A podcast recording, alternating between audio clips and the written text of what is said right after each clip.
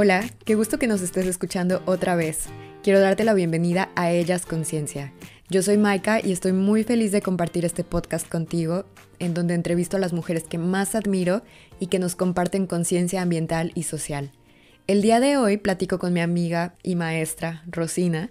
Ella fue mi maestra en la licenciatura de Ingeniería Ambiental y aprendí muchísimo sobre ella, aprendí mucho sobre temas tan importantes como el desarrollo sostenible, la etnoecología, el ordenamiento territorial y ecológico. Y bueno, estos temas que, a mí me fascinan. Y ella hoy nos cuenta su historia y su trayectoria profesional y habla sobre sus intereses y también nos habla desde, desde su corazón y nos cuenta sus preocupaciones en cuanto a los activistas ambientales y al final del capítulo nos da consejos que nos ayudan a ser mejores personas, como siempre. Entonces, espero que lo disfrutes mucho. Muchísimas gracias por todo tu apoyo. Recuerda seguirnos en Instagram, arroba ellasconciencia y ahora sí, podemos comenzar.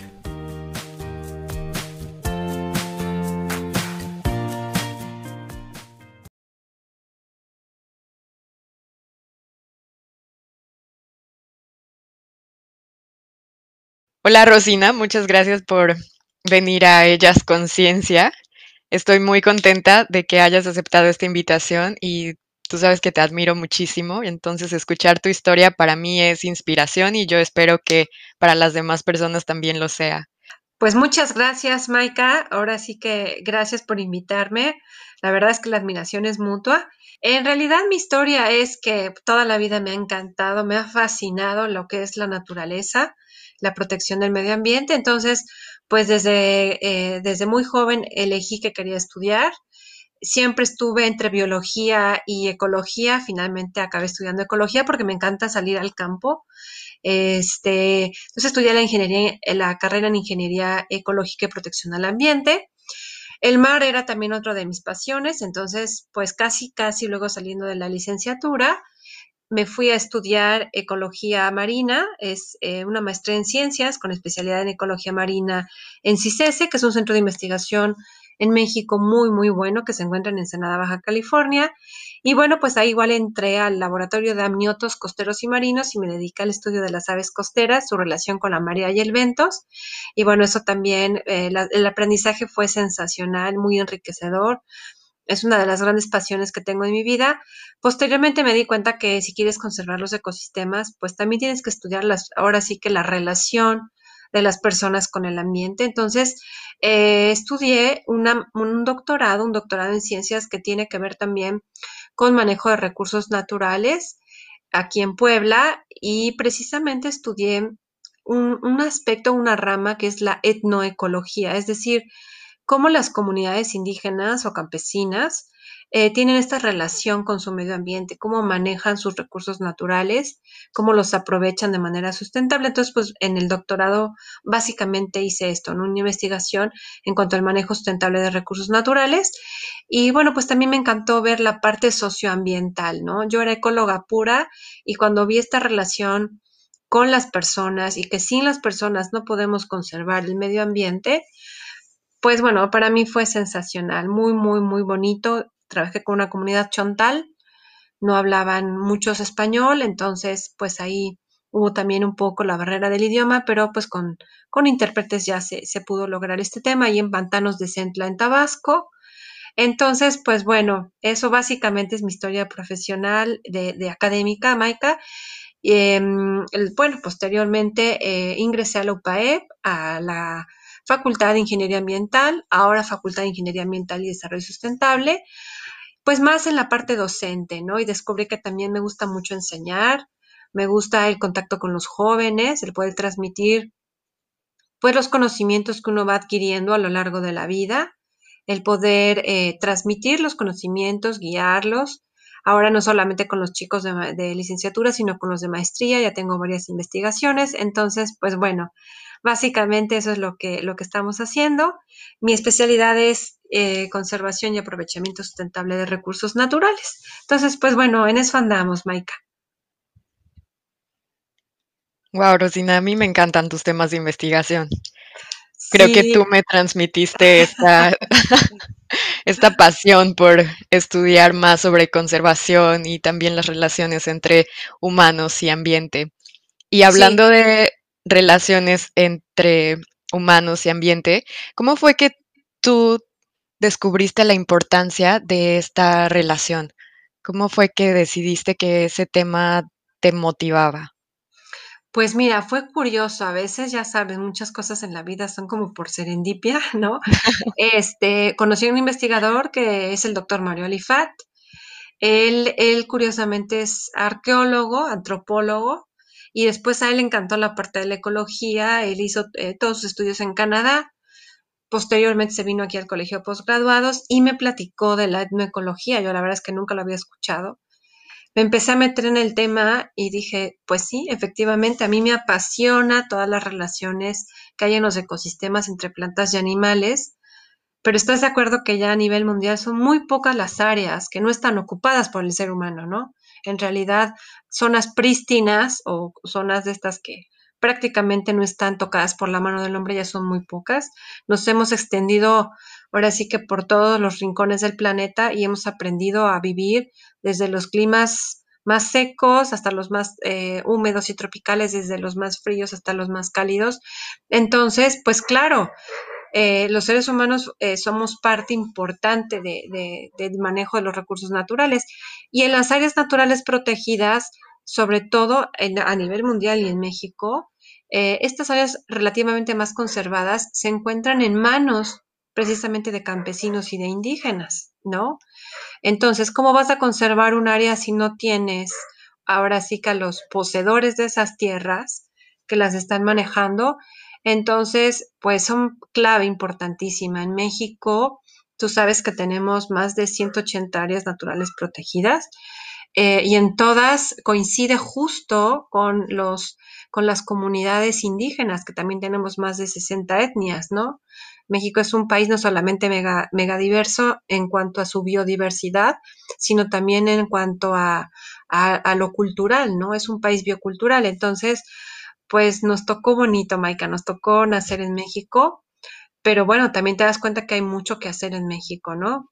Eh, desde el punto de vista del desarrollo sustentable, pues, ¿qué te digo? Somos un país muy desigual, eh, hay mucha pobreza, hay mucha hambre, y pues no solamente es proteger los ecosistemas, sino buscar que también las personas puedan vivir de los ecosistemas sin destruirlos, ¿no?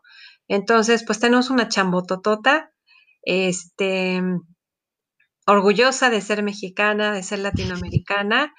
Eh, pues tú sabes que muchos ejemplos también de manejo de recursos naturales, precisamente tú que estás por allá, este, pues en Nueva Guinea, ¿no? Ahí empezaron los primeros estudios de etnoecología. Son unas zonas biodiversas hermosas. Yo no conozco por allá, pero seguramente tú ya has ido por ahí.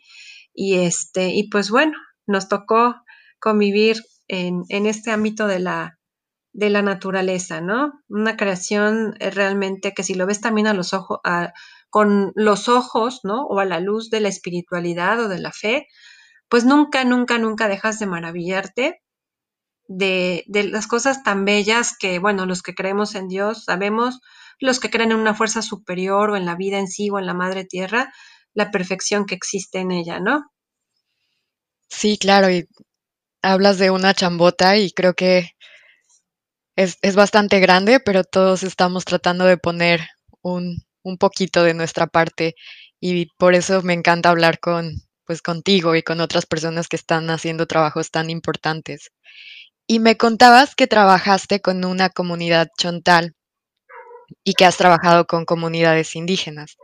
¿Cómo fue tu experiencia al trabajar, la primera experiencia que tuviste al trabajar con comunidades indígenas? Pues mira, la primera experiencia, efectivamente, eh, bueno, desde la carrera, eh, a veces de, por parte de la OPEP íbamos a la Sierra Norte, íbamos a esta cuestión de las misiones, ¿no? Que le llamamos los católicos, y bueno, pues eh, ese fue como mi primer acercamiento. Si te soy sincera, en la universidad que estaba yo, pues obviamente estamos muy jóvenes cuando somos estudiantes universitarios. El impacto de la pobreza, eh, a nosotros nos tocó una comunidad en la Sierra Norte de Puebla. El impacto de la pobreza es, es realmente muy, muy fuerte. Pero al mismo tiempo, ¿sabes qué me llamó mucho la atención? En ese entonces que tenía yo 20 años, ¿no? O sea, ya muchos, muchos años, eh, que la gente, lo poco que tenía, te lo daba. Yo la verdad es que estaba impactada, ¿no? Visitabas una casa y si la persona en ese día tenía una gallina, te daba el caldo de gallina, ¿no? Este, y bueno, pues la verdad es que es gente muy generosa, lo poquito que tienen te lo dan. Eso fue un acercamiento muy bonito que tuve en la universidad, pero también pues regresas, híjoles, como con muchas cuestionantes de, de, todo, de toda esta situación, de todos estos Méxicos que tenemos, ¿no? Digo, México es un país sumamente desigual. Tenemos a uno de los hombres más ricos en el mundo y más del 50% de la población se encuentra en pobreza. Este, y, bueno, pues sí, claro que hay que hacer, hay que hacer eh, este match, ¿no? Entre lo que es el cuidado del medio ambiente, pero también el, el, pues lograr un poco que también las gentes que viven en las comunidades logren eh, tener un sustento, ¿no? Y ya después, ya más en serio, ya más en la investigación, pues realmente sí fue en el doctorado, ¿eh? porque pues la maestría fue muy, muy ecología pura, ¿no? Era pues ver conteo de aves, de, de eventos, medir las mareas, pero eh, realmente era muy, muy ecológico. Eh, en el doctorado hay como por el pues empecé en el 2002, 2001, 2002. Ya fue cuando empecé a tener este contacto con esta comunidad chontal. Y pues lo mismo, fíjate, eh, este, gente muy linda que te, que te apoya, pero al mismo tiempo también te he de confesar que también te, te encuentras en las comunidades que, em, pues no todos tienen esta apertura, ¿no? Siempre encuentras gente que, te, que, Em, te apoya en la investigación y demás, y otros que pues a lo mejor no tienen esta misma apertura.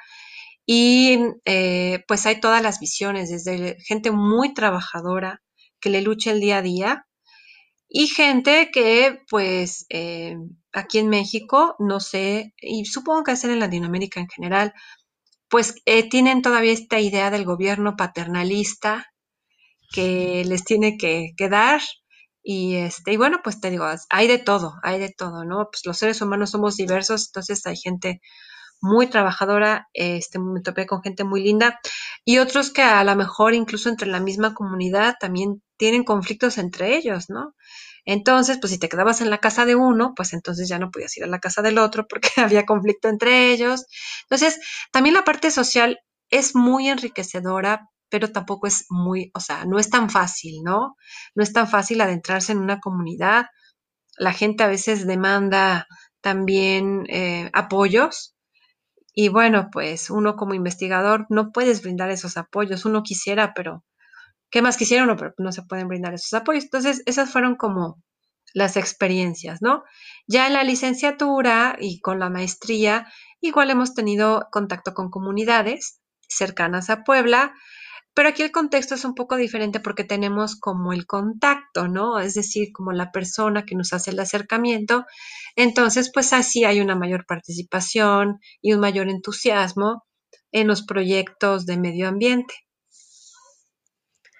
¿Te acuerdas de alguna experiencia en particular que tú hayas tenido, alguna experiencia como de enseñanza, que después de haber estado en alguna comunidad, haber platicado con alguien tal vez, te hayas sentido como voy a aplicar esto a mi vida o esto que acabo de escuchar es algo que jamás había escuchado o que jamás había visto? Ah, pues sí, fíjate que, ¿sabes qué me pasa? Sobre todo, claro, aquí viene la identificación de género, ahí sí te lo tengo que decir. La verdad es que siempre que voy con las, a las comunidades me siento muchísimo más identificada con las mujeres. Eh, eh, no me es fácil no me es fácil, te voy a ser sincera, la comunicación con los hombres de campo.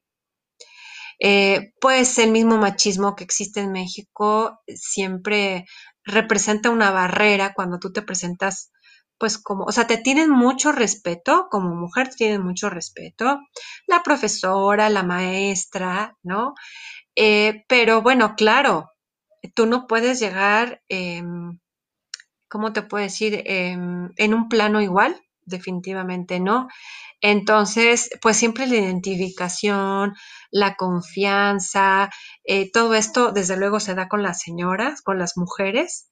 Este, sobre todo, pues con las jóvenes sí, sí se da, pero bueno, más con las, ya con las señoras más grandes, ¿no? Que además tienen experiencias muy bonitas. Y mm, pues lo que he aprendido mucho, sobre todo de las señoras, es como es, de veras, eh, eh, como esta manera de ver el mundo. Hace un, como un año más o menos, estuve yendo a una comunidad aquí cercana en, Puebla, en la Sierra del Tenso, cercana a la Sierra del Tenso, está muy cerquita de Valsequillo, como unos 40 minutos. Este, y pues em, mm, iba con un grupo de señoras que estábamos eh, como en el tema de las plantas medicinales, ¿no? Entonces, pues eso estaba muy bonito porque, em, pues obviamente, eh, pues más que investigar, tú vas a aprender, ¿no? El conocimiento tradicional que tienen es muy bonito y sobre todo esta manera tan tranquila de ver la vida, de veras que, bueno, mi experiencia es que aquí en la ciudad, pues sí tienes más servicios, tienes más facilidades, pero el ritmo de vida es muy, muy, muy estresante. Y cada vez que salgo a campo y voy a los pueblos, veo que es completamente otro spin, otro, otros tiempos, ¿no? Incluso cuando te invitan a comer, pues tú ya estás con la prisa que tienes que regresar, la familia, los hijos, el esposo y demás, y ellos llevan sus tiempos, ¿no? Como y ahora pues le, le vamos a dar esto y que, eh, por ejemplo, hay comunidades donde si se acostumbra a que te den, no sé, el pozol, pues te dan el pozol, si te dan el pulque, pues el pulque o el mezcal, todas bebidas tradicionales mexicanas, que para ellos es como el orgullo, ¿no? Y, tú estás como con un acelere, un acelere, y, y no, ellos están tranquilos, ¿no? No les agobia el tiempo. Eh, más que lo que, bueno, además de lo que me dicen, porque obviamente son conocimientos muy enriquecedores, es más bien como su actuar lo que me deja, ¿no? El que, eh, pues, no están así como con este estrés con el que vivimos los citadinos. Y eso a mí me, me llena mucho el alma cuando voy a las comunidades. Justo en esta pandemia ahorita es lo que me ha pegado muchísimo, ¿eh? porque mi válvula de escape era irme a, pues a las comunidades, eh, ir al bosque, platicar con la gente.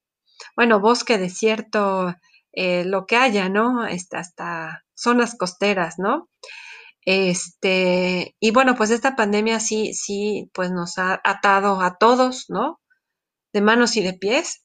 Entonces, pues sí se extraña mucho eso, ¿no? El sentir esa conexión con la naturaleza y con la gente que habita ahí. La verdad es que es muy bonito. Eh, hay experiencias ahorita que me han marcado en la pandemia, pues ya llevamos seis meses, pero te platico una de ellas. Fíjate, Maika, no sé si a ti te tocó que los llevara a La Mancha, a Veracruz. Sí, sí, sí, me acuerdo. Pues bueno, yo tenía mucha, este, como mucho acercamiento con, eh, con Adam Beslira, eh, el líder de ahí de, de, de gente que se dedicaba a proteger al ambiente, de tener un proyecto ecoturístico increíble, de verlo apenas hace unos meses, bueno, no hace unos meses, este, hace que será, pues ya tiene como 10 meses, pero me entero como por ahí de marzo, marzo, abril, la verdad es que, bueno, fue justo empezando la pandemia, eh, que lo, lo, asesinaron por defender su pueblo de las mineras, ¿no? Entonces a mí me marcó mucho eso porque de ser una persona que te transmitía todo ese amor, todos esos conocimientos, no sabes de veras, Maika, mira, te, digo, yo tengo doctorado en ciencias y este señor, el conocimiento que tenía era impresionante, impresionante. O sea, eh, era ahora sí que eh, no tenía el estudio formal, digamos, no tenía el papelito, pero tenía, mm, se sabía todos los nombres científicos de las aves, se sabía una cosa eh, maravillosa. Y me acuerdo que esa vez que llevé a los alumnos, estábamos viajando por, bueno, más bien adentrándonos al manglar, él nos llevó en su lancha. Y de la plática derivó que él estaba muy preocupado porque estaba metido precisamente en lo de las mineras y él estaba defendiendo su tierra de la, de la minería. Y al mes, a los dos meses que me estaba platicando eso, nos enteramos de, su asesinato. Entonces, este, pues son cosas muy, muy fuertes, ¿no? De que no solamente estás confinado por una pandemia que, que además, este, bueno, no sabemos realmente el origen que tenga, ¿no? Este, pero aunado a eso están todas estas cosas, ¿no? Entonces realmente te pones a pensar y pues sí son cosas que te, te llegan, ¿no? Te, te, marcan. Y pues bueno, eh, pues no solamente él, hay muchos ahorita en México que están en esta situación, muchos defensores del ambiente y pues realmente es muy triste, ¿no? Que estés luchando por una causa justa y pues eh, acaban con tu vida, ¿no? Un jovencito también allí en Oaxaca, seguramente tú te, te has de haber dado cuenta ya en las noticias o en las redes sociales que compartimos desde aquí de México. Eh, Homero, el, de que defendía las mariposas monarca, en fin, muchos, ¿no? Entonces, eh, es precioso esto de, de, de em, esta inserción con las comunidades, de gente que está luchando, este, y pues de las situaciones que se están dando, ¿no? Eh, con, con el aprovechamiento precisamente de los recursos naturales. Ahorita también en, Chihuahua, me parece que es, no he leído hoy también las noticias, pero este, todas estas grandes corporaciones que llegan a quitarte el agua, o sea, nada más ni nada menos que el agua, ¿no? Entonces, pues, eh, somos pocos los que estamos eh, precisamente en esta parte de medio ambiente y la tarea es mucha, ¿no? Ojalá que siempre les hablo a los chicos de prepa, ¿no? Este, cuando les pregunto qué quieren estudiar, y pues figuran las carreras de siempre, ¿no? Lo, lo mismo, lo mismo, lo mismo. Y, y, pues creo que este cambio de chip, eh, pues tenemos que, que, que, empezar a lograrlo, Maika, con ustedes los jóvenes. Ahora sí con los, ya con los chiquitos, este, a ver qué, qué podemos hacer. Claro, sí, sí, sí, totalmente. Y es, es muy triste el que perdamos a gente tan valiosa, gente que está luchando por lo que la apasiona, por lo que los motiva. Y, y creo que en parte es porque, pues, no estamos abriendo el, no estamos abriendo el espacio para diferentes carreras, no estamos abriendo el espacio para diferentes intereses. Y y justamente estoy leyendo un libro que se llama Ecofeminismo. Ah, ¿qué tal? Está muy bueno. Y entonces... Muy interesante, Michael. Sí, sí. Te voy a leer lo que, que escribí, bueno, lo que encontré en ese libro, que me vino a la mente ahorita que me estabas platicando. Y ahí dice que todas las mujeres que producen para sus familias, para sus hijos, para la comunidad, para la sociedad, son tratadas como no productivas y económicamente inactivas. Y también dice que la perspectiva ecofeminista propone la necesidad para una nueva cosmología y una nueva antropología que reconoce que esta vida en la naturaleza es mantenida por medios de cooperación y cuidado mutuo y amor. Entonces, creo que ahorita como sociedad tal vez estas partes de cooperación, cuidado mutuo y amor no las tenemos muy bien establecidas y, y no sé, siento que por eso es que estamos perdiendo a gente tan valiosa. Fíjate que sí, no, no, no, Maika, y lo que te, bueno, ya no, no quiero que se convierta este podcast, en algo triste, pero igual en la comunidad en la que he estado trabajando con, con este grupo de, de, mujeres con plantas medicinales, eh, tuve que dejar un espacio de algunos meses de ir, este, porque igual eh, el señor que nos llevaba a, a pues a sus tierras, a, a investigar todo esto de las plantas medicinales que existían ahí, también su hija, ¿no? Eh, jovencita de 20, 21 años, este, desgraciadamente igual fue, fue hallada muerta. Entonces, híjoles, es bien duro, ¿no? Este, todas estas, estas situaciones, este, y que, pues, ahora sí que tocan el tema de la mujer, ¿no? La verdad es que, como tú dices, también cuando toman el, el, el, el tema de la mujer, son fibras muy sensibles, porque ahorita que decías, hasta en el léxico, ¿no? Ahorita que yo te decía, bueno, pues con campesinos, con productores, pues en realidad son campesinas, ¿no?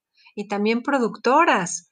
O sea, como que hasta en la forma de expresarnos de las comunidades rurales nos viene así como a la mente nada más como la parte de, eh, del hombre, ¿no? Y, no pues todo esto que carga la mujer, eh, sobre todo el peso de la familia, eh, en muchos lugares que, por ejemplo, no hay agua, ellas son las encargadas de transportar el agua, ¿no? Junto con los niños, eh, todas las labores del hogar. Entonces, creo que aquí sí, bueno, pues de hecho ves que es uno de los objetivos del desarrollo sostenible de la Agenda 2030, ¿no? Que también haya una igualdad de género porque pues sí, este, pues las mujeres somos la mitad de la población, somos igual que los hombres, pero en muchos países eh, pues todavía eh, está muy dura la situación. pues sobre todo muchos de lo que es África, ¿no? En Medio Oriente, en, en Asia Meridional, ¿no?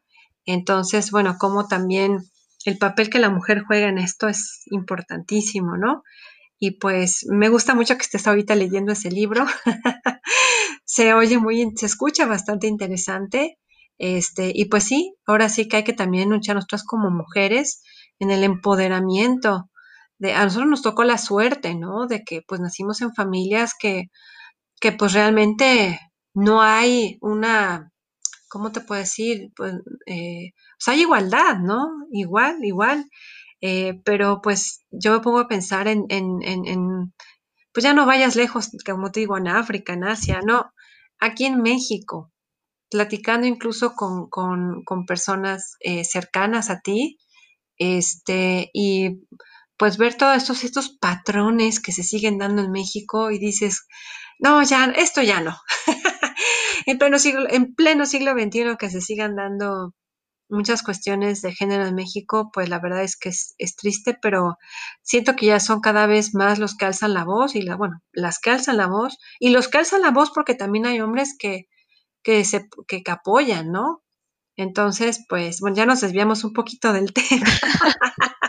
Pero es que son fibras muy sensibles, la verdad es que sí. este pues todo lo que, lo, que toca, pues mira, la verdad es que todo lo que tiene que ver con medio ambiente y desarrollo sustentable, pues toca todos estos temas, ¿no? Son inevitables. Ahora sí que todo está interconectado.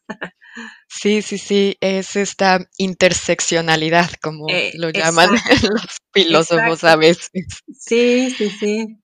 Y, y creo que es bastante valioso esta conversación que acabamos de tener, porque sí, sí nos desviamos un poco hacia la parte de crítica, hacia la parte de sentir son, cuáles son los problemas que están sucediendo, pero a partir de esta parte de crítica, también es, es algo que leí en este libro de ecofeminismo, es la crítica, después la influencia y después el cambio.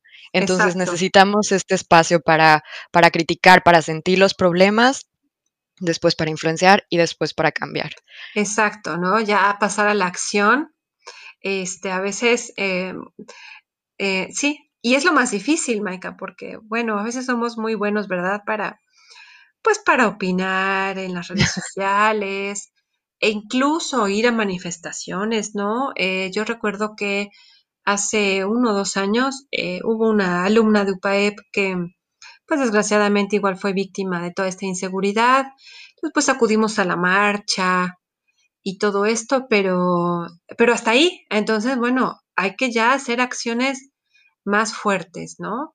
Este, eh, por ejemplo, crear desde centros a lo mejor de empoderamiento de la mujer, en donde sí ya se, se, dé una auténtica concientización, eh, se den talleres para que eh, pues se puedan crear ellas mismas pues sus propias microempresas, ¿no? Este, que sean ya independientes, en fin, romper ya con, con muchos patrones y muchas cosas que, que este, pues que ya no deben de existir, ¿no? Este, pero bueno, sí, sí se puede pasar a la acción y creo que si, si mm, muchas personas que tenemos como estas mismas ideas, pues se puede lograr, ¿no? Ahora sí que, ¿por qué no? Se puede empezar desde chiquito, ¿no? Eh, a lo mejor, este, en pequeño, un pequeño centro y, y, y, pues poco a poco ir, ir multiplicando, ¿no? O en comunidades también cercanas, en fin, ver qué, qué, se puede lograr. Lo malo es que luego también en las ciudades tenemos, bueno, te lo, te lo digo un poquito como desde mi cancha, a veces tenemos tanto trabajo, de veras, es, es un poquito agotador la parte académica y de investigación, que pues luego a veces eh, quiere seguir haciendo eh, cosas, sobre todo de carácter social, ¿no? Y, eh, pero a veces pues no te alcanza la vida, ¿no? desgraciadamente, este, pues ahora sí que somos seres humanos, no somos Superman, Superwoman, mujeres maravilla. Entonces, bueno, pues nos hace falta el tiempo, ¿no? Pero bueno, se puede combinar todo. Creo que si se, si se quiere, se puede. Sí, creo que desde acciones pequeñas. Últimamente he estado pensando mucho en el poder de las historias y también desde, no sé, yo me considero una persona un poco rebelde a veces porque, porque no me gusta, a veces critico la autoridad, critico algunas cosas del poder y creo que la rebeldía que estoy tomando ahorita eh, tiene que ver con, con lo que te leí hace un momento y es esa rebeldía de hacerlo desde esa parte de, de cooperación, de cuidado y de amor. Entonces, desde, esa, desde esos valores, creo que es desde ahorita em, mis pequeñas acciones. Y, y, creo que tú compartiendo tu historia con nosotras es una manera que, que Em, que nos das mucho poder a nosotras también, porque escuchamos en ti toda esta parte de inspiración, de lo que te motiva, de cómo has logrado llegar a, a donde estás ahorita, a, a, ser una profesora y además que influencias mucho a tus alumnos. Lo digo por experiencia. no, pues qué gusto, Maika, que aunque sea, pues, eh, este, ahora sí que este pedacito, ¿no? Les, les pueda uno transmitir. Eh, pues la verdad es que, que sí, a veces, eh, el otro día estaba yo reflexionando, ¿no? Yo decía, pues a lo mejor no puedo estar ahorita, ¿no? En, en tal lugar haciendo cosas, por ejemplo, pues tú sabes que me encanta estar en, en los ecosistemas, en, en, en, los bosques y así, haciendo más acciones, pero digo, bueno, eh, por lo menos estoy dejando la semillita en algunos alumnos que veo que igual son eh, muy afines a, pues a mí, ¿no? O sea, también tienen estos mismos gustos. Y bueno, pues eh, ellos, ellos tendrán la oportunidad, estoy segura, de, de, trabajar en esto. Entonces es un poquito como esta multiplicación, ¿no? Que vas poniendo el, la semillita y, este, y pues esa semillita habrá un momento en el que, en el que va a germinar y va a florecer y va a dar frutos, ¿no? Entonces, este, pues sí, es lo bonito, la verdad, de trabajar con los jóvenes. Yo veo ahorita que, pues hay unos que tienen las pilas bien, bien puestas, es muy motivador, eh, porque, pues ya, em, pues bueno, yo lo veo contigo, ¿no? Ya no hay barreras en, en, el espacio y en el tiempo, ¿no? Ahorita tú ya estás a miles de kilómetros de distancia estamos aquí platicando, ¿no? Entonces, eh, pues la verdad es que también a ustedes ahorita les ha tocado un mundo, sí, bueno, claro, bien difícil porque eh, pues tenemos muchos eh, problemas, pero también ya hay muchos medios para, como tú dices, empezar a tener influencia, contar historias, establecer acciones y pues contagiar y pues a veces uno no se da cuenta también del poder de las palabras, ¿no? Em, puede ser que tú en algún momento aconsejaste a alguien o, le dice tu punto de vista y a lo mejor en ese momento eh, cambió, cambió eso en, la persona y toma decisiones en su vida que, que le ayudan a tener una vida más eh, productiva, más bonita, etcétera, ¿no? Ahora sí que, y así nos pasa a todos. Siempre somos inspirados eh, por muchas personas. Claro, hay unos excepcionales, ¿no? Hay gente que, híjoles, los escuchas hablar y, y, bueno, hay gente extraordinaria, ¿no? Que dices, caray, Dios le dio a esta persona una capacidad mental y amorosa fuera de serie, ¿no? Pero bueno, pues para eso los puso Dios en este mundo, para que también nos sirvan a nosotros de inspiración y tratar de hacer lo mejor que podamos, ¿no? Este, en el día a día, Sí, Rosina, hay una pregunta. Tú ves a tus estudiantes y algunos los ves con mucha energía, con mucha motivación, y a otros no tanta. ¿Cuáles son los consejos que tú les das a, a los que sí tienen toda esta motivación? ¿Qué es lo que les dices para que sigan adelante? Pues mira, los que tienen la motivación, este, yo lo que les repito mucho, em, bueno, y porque es cierto, ¿no? Me gusta mucho resaltar sus virtudes, porque a veces ah, eh, nosotros los seres humanos a veces somos, eh, ¿cómo te puedo decir? No, no vemos como lo bueno que tenemos, ¿no? Siempre nos encanta como ver lo negativo y no lo positivo. Y creo que es, eh, es muy bueno que también alguien de fuera te refuerce eso, ¿no? Yo lo que veo, eh, hay chicos y chicas este, que tienen un potencial enorme, entonces le digo, oye, no, mira, yo creo que mejoras esto y esto y esto, porque, eh, y no se los digo por, ¿cómo te puedes ir de dientes para afuera, por hacerles la barra, porque no tengo necesidad, sino decirles, mira, tú eres muy inteligente, tú eres, les resalto mucho sus cualidades, les resalto mucho sus virtudes, y claro, eso lo hago compatible con lo que pueden ellos llegar a ser. Ahora sí que cada quien tiene diferentes cualidades, ¿no? Eh, te imaginas, si todos fuéramos iguales, que flojera, ¿no? O sea, cada quien tiene diferentes cualidades. Entonces, por ejemplo, el que le veo más cualidades eh, de, mm, ¿cómo te puedo decir?, de resolución de problemas y de esto, digo, oye, mira, pues vete por este lado, ¿no? A los que eh, les gusta mucho, por ejemplo, veo estos talentos de que saben escribir, de que les gusta investigar y tal, pues les aconsejo, oye, pues ve a hacer una maestría, vete a hacer la maestría o el doctorado, porque tienes las cualidades para hacerlo, ¿no? Habrá chicos que a lo mejor la parte, esta parte intelectual, eh, pues no es que no la tengan tan desarrollada, a lo mejor es que tampoco entra en sus intereses, ¿no? Entonces también a estos chicos, oye, no, mira, eh, hay unos que son excelentes eh, como desde el punto de vista empresarial, entonces los animamos como, bueno, yo los animo como a abrir sus propias empresas. Eh, y bueno, no te voy a decir que todos los casos son exitosos, pero ya me he topado con uno que otro que, que sí este, le va bien. Eh, bueno, obviamente esta cuestión, empresa me refiero, una consultora ambiental, eh, con cuestiones relacionadas a, a, su carrera, ¿no? Porque, bueno, pues yo lo que siempre les digo, pues ya estudiaste, o sea, si estudiaste esto es porque te quieres dedicar a esto, ¿no? A veces sí veo que de repente algunos chicos, pues a lo mejor como un poquito de, seguir en su zona de confort, se quedan en, algunos em, eh, puestos de trabajo o así que no están tan relacionados con lo que estudiaron. Y este, y pues digo, bueno, pues em, me desanima un poquito porque a lo mejor tú veías el potencial en esa persona y pues no quiso salir como de su zona de confort, ¿no? A lo mejor como que de refilón le tocó el negocio de la familia o, o, qué sé yo. Entonces yo lo que trato es como de resaltar mucho este, y de apoyarlo siempre en, pues digo, en detallitos, pero pues que si conozco a alguien, que si la carta, que si hablas con, con algún conocido, no sé, siempre hay maneras de poner ese pequeño granito de arena y hay muchos que han logrado encontrar eh, muy bonito su camino. Este, pues lo veo contigo, que em, pues la barrera de la distancia, del idioma y, y, es realmente romper con todo eso, que pues no es fácil, Maika, sobre todo te lo digo como mujer, no es fácil.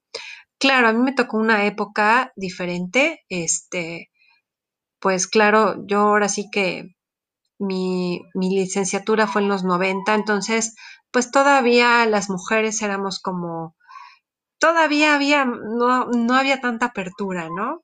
Gracias a Dios hoy en día ya este, lo veo con, con, ustedes, con, los, eh, con mis alumnas, con, con egresadas, que, que, pues ya no, no, se, no, no se autolimitan, ¿no? Sino que salen a, a comerse al mundo. Este, y luego, pues, por Así por casualidad, luego a veces en las redes sociales comparten luego sus historias y pues la verdad es que para mí es muy gratificante, ¿no? El ver que muchas de ustedes se encuentran en el extranjero formándose.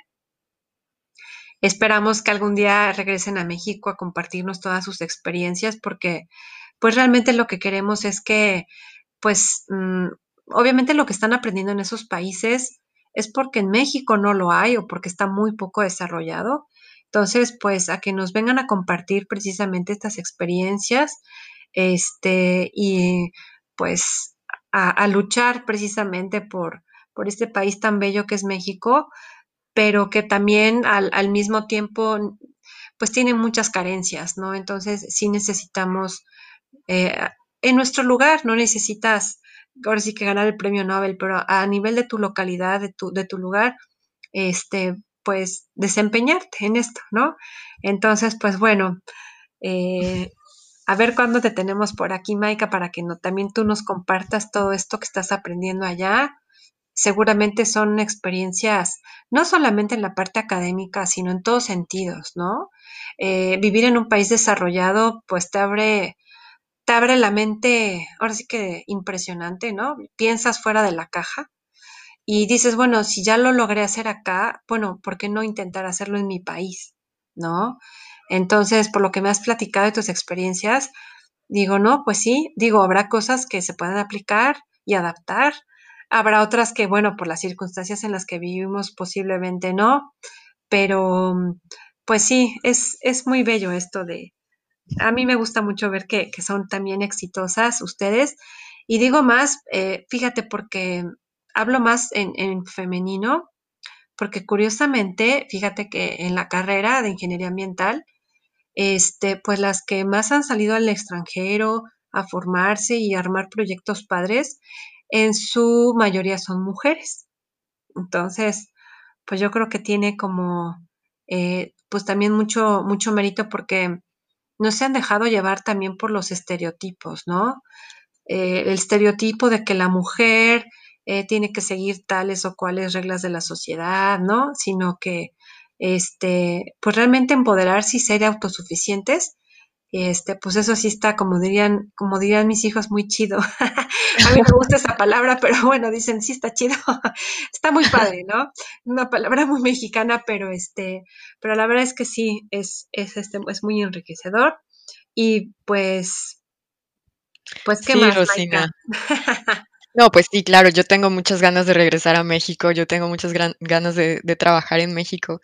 Y ahorita que me estabas contando, alcancé a escuchar algo que me llamó la atención y, y tú decías que cuando tú estabas estudiando en tu licenciatura, pues tal vez era, era más difícil. Yo creo que los estereotipos estaban más marcados en ese entonces. Sí, fíjate que sí.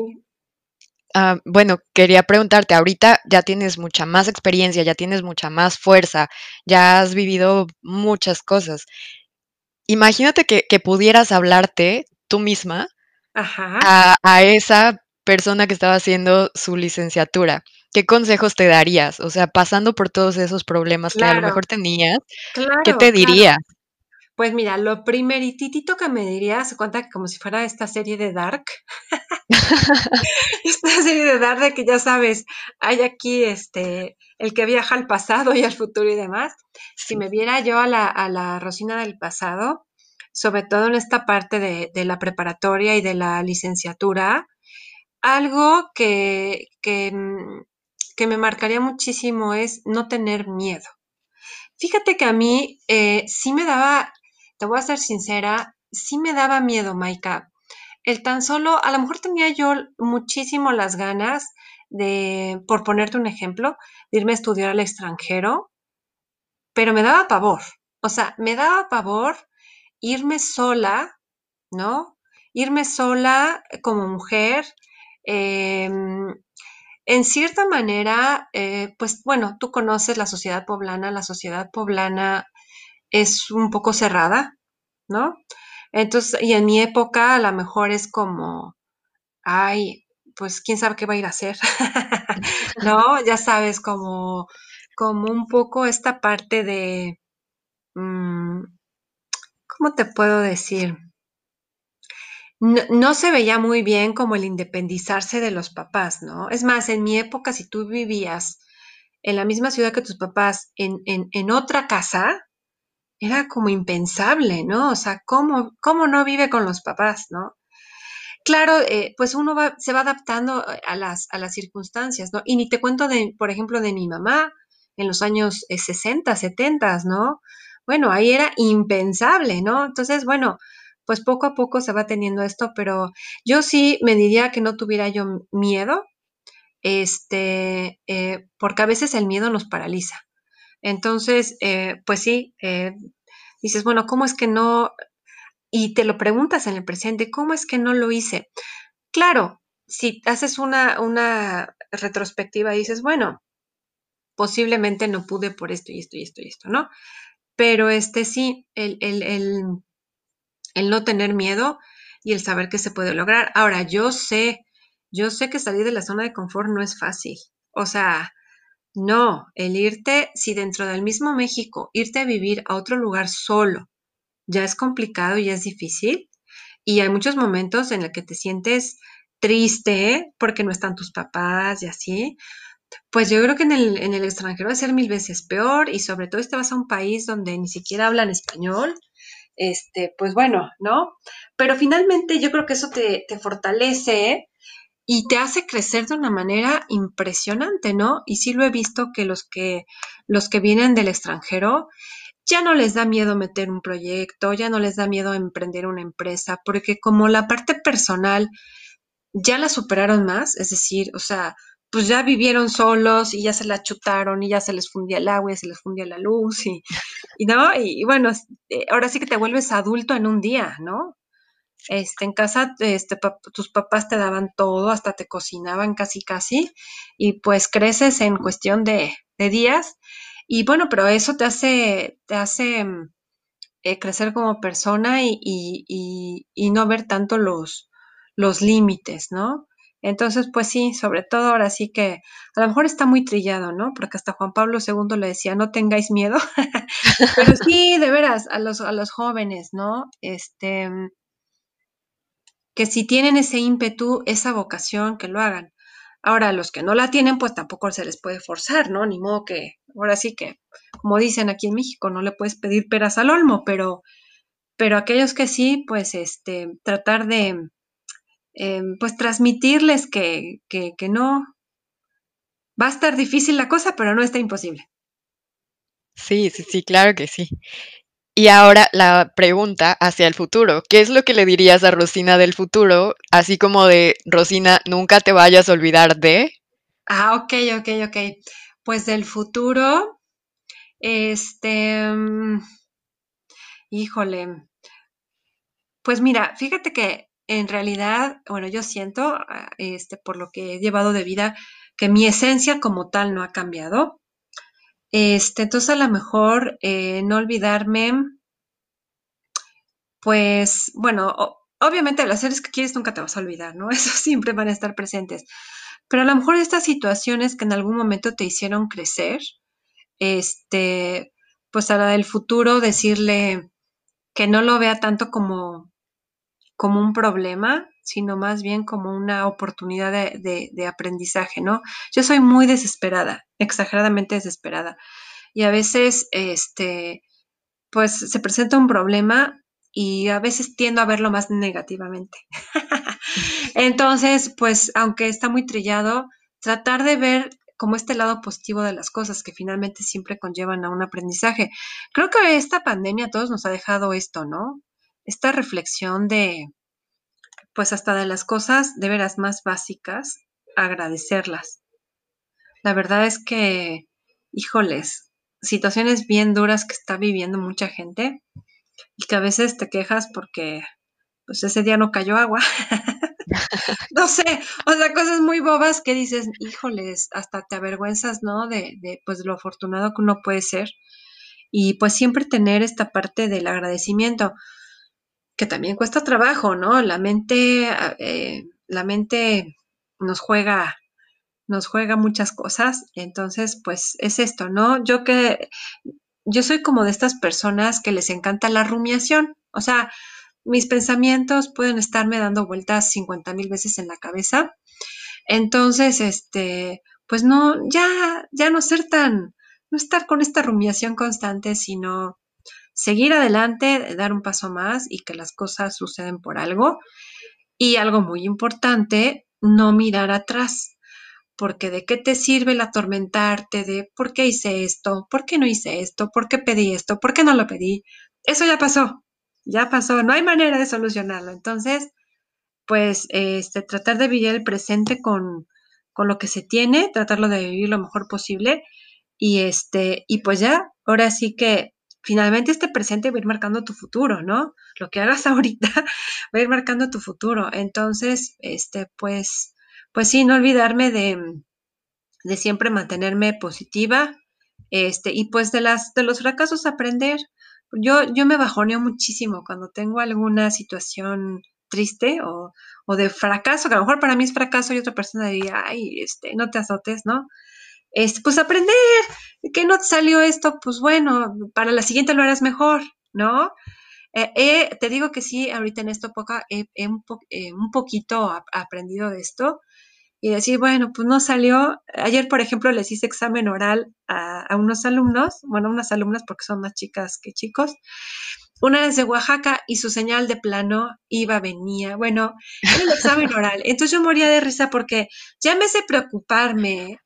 Pues ya a lo mejor me atacaba yo de la risa. Yo dije, pues, o sea, en la grabación salgo muerta de la risa todo el examen. Porque ya, ¿qué puedes hacer? O sea, no hay, no hay manera, ¿no? Ahorita que todo es virtual.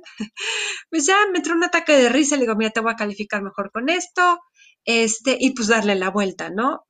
y de ahí aprendes, dices, bueno, pues esto sí funcionó, esto no funcionó, este, y pues ya no azotarse tanto, ¿no? Este, hay gente que a lo mejor escuchará y dirá, ay, pues complicada, pero mi mente es muy, muy, muy, muy complicada. Pues hay que tratar de, de desafanarse de, estos pensamientos que, que yo creo que a veces, eh, lejos de abonarte, te, pues no te hacen bien, ¿no? Esa es la palabra. Entonces, pues bueno, eso es, Maika. No sé cuánto tiempo es aquí en la en el podcast. ¿Cuánto tenías este planteado? Pues ya con esto terminamos. Es, la pregunta de cierre. Oh, perfecto. y esos pues consejos de qué le dirías a Rosina del pasado y a Rosina del futuro. Está más fácil, eso nos inspira. Está más fácil la del pasado, porque obviamente ya lo viviste, ¿no? A la del futuro, pues ya ves que todo es tan incierto, Maika. Mira, la verdad es que eh, diario amaneces con noticias, eh, ¿no? De todo tipo. Eh, cosas que no te ibas a esperar suceden. Este, bueno, sobre todo aquí en México ya ves que nos pintamos solos para, para todo. la situación que estamos atravesando también, este, pues también desde el punto de vista de los cambios políticos y todo, está muy fuerte. La verdad es que está muy fuerte. Eh, hay muchas situaciones que pues la gente está en descontento. Entonces, pues diario amaneces con cosas que dices, eh, o sea, ¿es en serio? ¿De veras está sucediendo esto? Entonces, pues eh, claro que prever el futuro está en chino, pero bueno, pues hay que tratar de mantener siempre una mejor actitud. Y bueno, pues que habrá días malos, claro que los va a haber, ¿no? Y este, y pues ya esos días malos, pues tratar de, de tener paciencia y pues al otro día pues reponerse, ¿no? Tampoco azotarse porque un día no salió bien, pues ahora sí que nadie es perfecto. Claro. Pues muchísimas gracias, Rosina. Estuvo muy interesante la plática, me encantó, me gustó mucho hablar contigo. Muchas, muchas gracias. No, Maika, pues muchísimas gracias a ti. Este, como te dije al principio, sabes que la admiración es mutua. Este, te quiero mucho. Eres de mis de mis este, alumnas consentidas y créeme que las cuento con los dedos de la mano. Este, y pues me encanta que, te acuerdes, ahora sí que, que de mí, porque a veces dice uno, ay, pues ya están haciendo su vida. y pues es muy bonito, es muy gratificante. La verdad es que para mí es muy gratificante. Y este, y pues a echarle los kilos y te esperamos aquí en México. Eh, ahora que ya acabe todo esto, eh, pues ahora sí hay que, hay que vernos ¿no? Sí, sí, sí, ya en cuanto me dejen volar, ya me voy. Sí, sí, la verdad es que ya, urge. Y pues bueno, muchas gracias, Maika, y pues a ver este los proyectos futuros. Muchas gracias, Rosina. Yo también te quiero mucho. Te mando un abrazo muy grandote. Igualmente, Maika.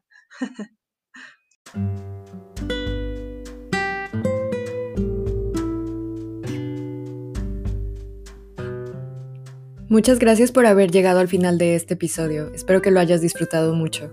Yo siempre disfruto mucho escuchar a Rosina y que me comparta todos estos conocimientos. Y espero que tengas un muy buen día y nos vemos la próxima semana.